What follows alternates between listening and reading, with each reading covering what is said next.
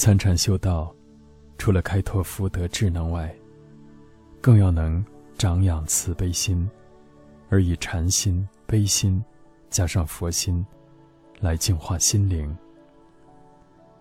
正悟的班智达斯利蒂加纳，竟有他的预知能力，知道他过世的母亲已投生为青蛙，被困在西藏一户人家的炉石下。因此。虽然年纪老迈，且需由翻译伴随，他翻过喜马拉雅山，千辛万苦地从印度来到西藏，为了解救、引导他母亲投生更好的地方，和得到开悟的解脱。正当他越过两个佛教国家的分界线时，他的翻译竟然死了。这是西藏人的不幸，因为没有这位翻译。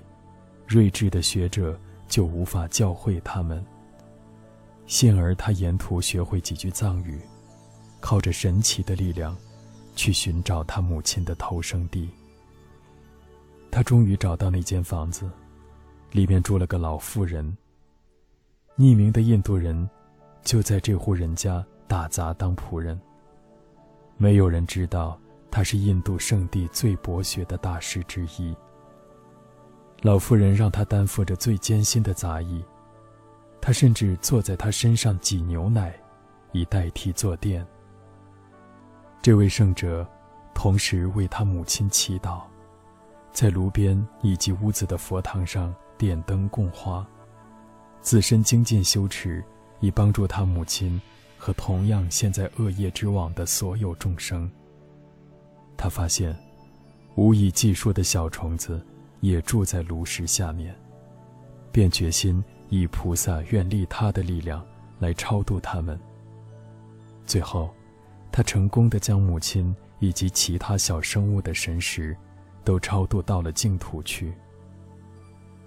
有一天，这位有神通力的印度班智达，用不甚流利的藏语，告诉他年老的女主人：“明天我们必须离开这房子。”因为上方的山坡会崩塌，他也警告邻居们。老妇人早就觉得，他这个奇特的仆人绝不是普通的流浪汉，于是拖着牛和斯利蒂加纳离开了房子。其他的人都想，那么高的一座山，怎么可能会崩塌下来？那不识字的怪人一定在胡说，他大概疯了。毕竟他连藏语都不会讲，他懂什么？第二天，果如预言，整座山塌了下来，将整个村子掩埋。那座山的裂隙，在康区滇阔附近，至今仍清晰可见。斯利蒂加纳圆满地为他王母超度后，到滇阔朝拜了有名的杜姆寺卓玛拉康。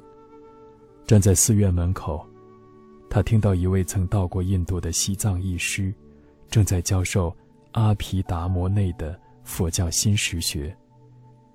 因为义师学问平平，所以他的教法在形式上或内容上，并不完全正确。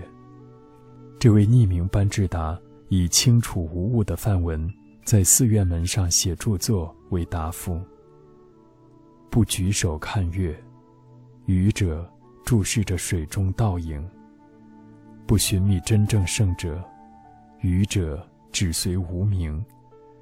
与其依师，无宁依法；勿依文字，应依其意；不依不了意，应依了意。然后他就离开了。医师教完课，在寺院周围绕行，走到那扇门时。他看到班智达的题词，立刻知道，这有深意的字语一定是为博学之士所写。他询问所有在场的人，是否知道谁在门上题字。有人说，几分钟前，有一位乞丐在附近逗留。西藏义师急忙追赶过去，终于在滇阔上方一条狭窄的山径上。追上正靠在路旁石头上休息的斯利蒂加纳班智达。那位医师立刻认出眼前这位文明学者的真正身份。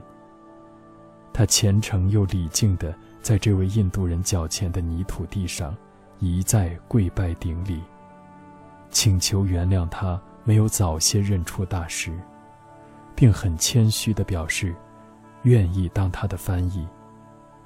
从此以后，这位伟大的印度班智达在康地教学多年，利益无数的人，最后在颠廓附近圆寂。斯利蒂加纳吩咐弟子，千万不要将他的遗骨放在舍利塔的圣骨箱内奉祀，而要面朝下，埋在土里。这是一个前所未闻的要求，目的是为了平服龙族，一种像蛇的生物，被认为是麻风病的祸源。如果你们能照我的吩咐去做，那种疾病。就不会延祸到这个地区来，班智达说。虔诚的弟子们认为，将他们敬爱的上师脸朝下埋葬，是不合宜而且极不恭敬的。相反，他们将他的遗体呈吉祥卧，并且在他的坟上造了一座很大的舍利塔。由于他们不遵从他明白的指示，当麻风病。后来席卷整个地区时，颠阔也无法幸免。最近那座古老的舍利塔被破坏了，但斯里蒂加纳的遗骨为破坏者所忽略，至今仍留在原地。